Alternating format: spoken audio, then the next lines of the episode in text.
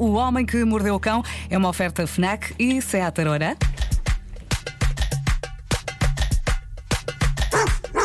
O homem que mordeu o cão traz-te o fim do mundo em cuecas, com histórias marrecas, cabeludas ou carecas. Do nada das por ti a pensar, elecas, elecas, elecas, elecas, elecas. O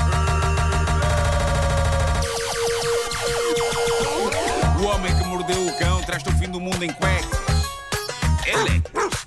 O homem que mordeu o cão traz-te o fim do mundo em cuecas. Elecas. Título deste episódio: Fotografias! Fotografias em todo lado! Em todo lado! Eu hoje tenho uma história sobre vida em família que está na finalinha entre o fofinho e o Já assustador. tinhas dito sim. Mas tenho antes uma que poderá servir de consolo a pessoas que não tenham casado e não tenham filhos e que por isso não irão passar pelos momentos de tensão pelas quais a protagonista da segunda história de hoje anda a passar devido a uma ideia do marido cuja intenção é fofa, mas que na prática é sinistra. A solidão pode ser uma coisa tramada no Natal, mas há quem aborde a sua própria solidão com sentido de humor.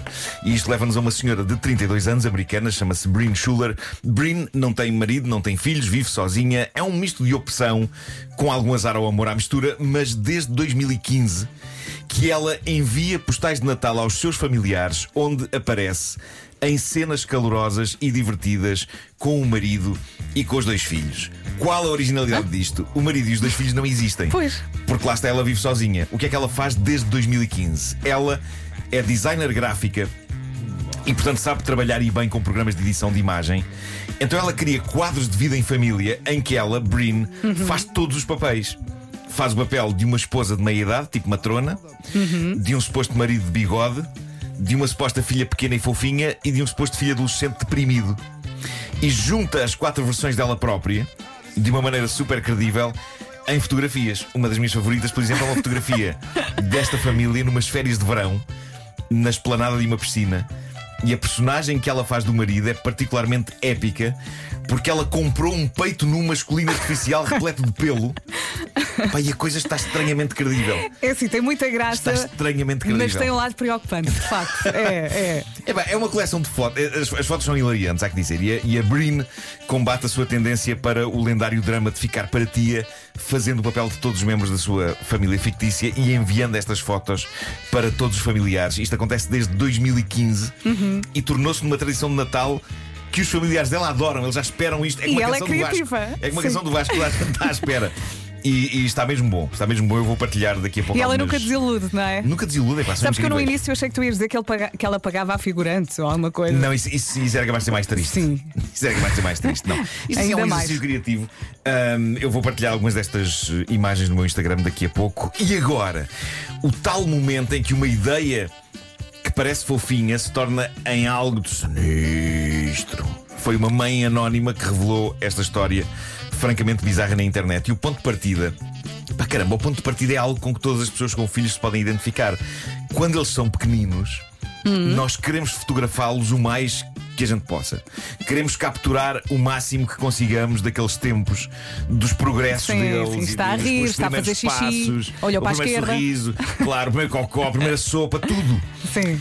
E nós tivemos uma sorte que os nossos pais não tiveram. Nós andamos com uma máquina fotográfica connosco todo o tempo, chamada telemóvel. Os nossos pais, para apanhar um momento bonito, tinham mesmo de ir buscar uma máquina fotográfica a sério, que nem sempre estava à mão e que tinha de ter rolo. Sim. E por isso é que hoje nós temos milhares de fotografias dos nossos filhos e os nossos pais têm muito, muito menos. Tem três. Pai, três.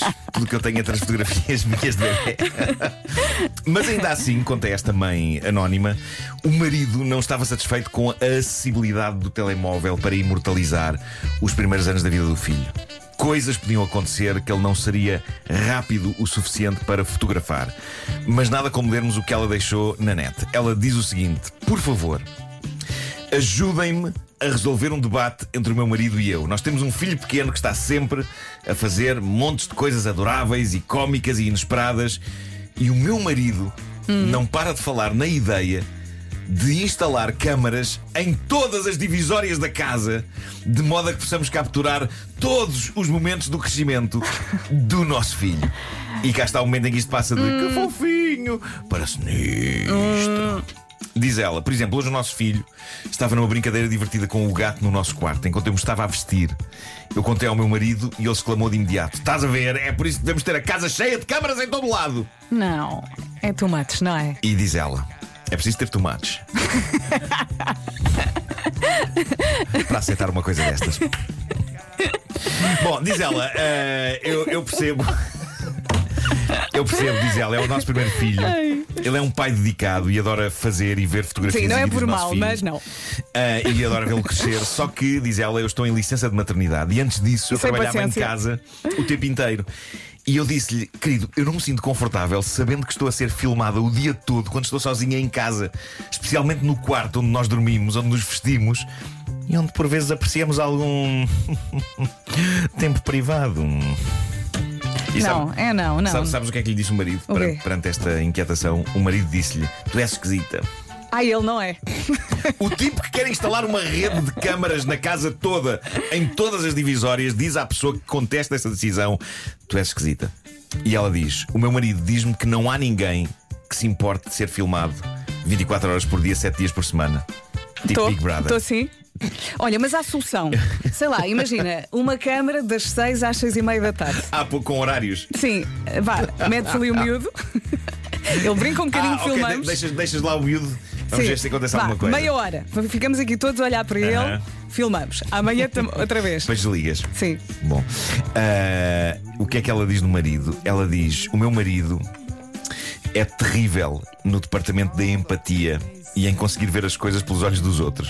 Eu acredito que a maioria das pessoas ficaria tão desconfortável como eu em ter câmaras a filmar tudo em todos os cantos da casa.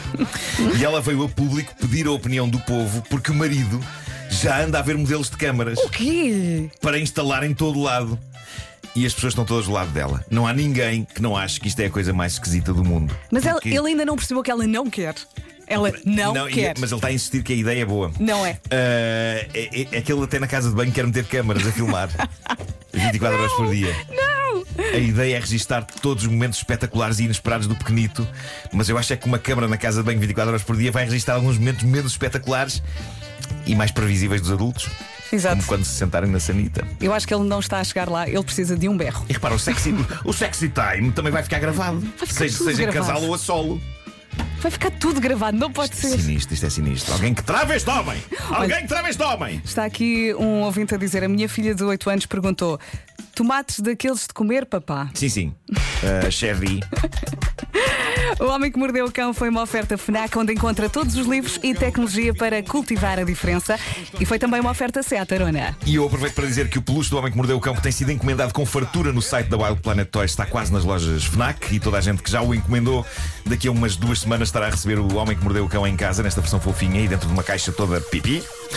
e podem continuar a encomendar para já em wildplanet.pt e já sabem que a minha porção do dinheiro das vendas vai para a ajuda de berço, bem como a minha porção do dinheiro das vendas das sapatilhas comemorativas dos 25 anos do Homem que Mordeu o Cão da Zuri Vegan Shoes. Se forem ao link na bio do meu Instagram, está lá a loja que mordeu o cão, onde encontram o peluche, os sapatos e também a terceira edição do jogo tabuleiro do Homem que Mordeu o Cão, que proporciona galhofa valente em reuniões de família e amigos. Portanto, vão lá ao perfil no Instagram, o link para a loja que reúne todos estes gostosos produtos oficiais do Homem que Mordeu o Cão está lá. Quem é o maior é o Marco.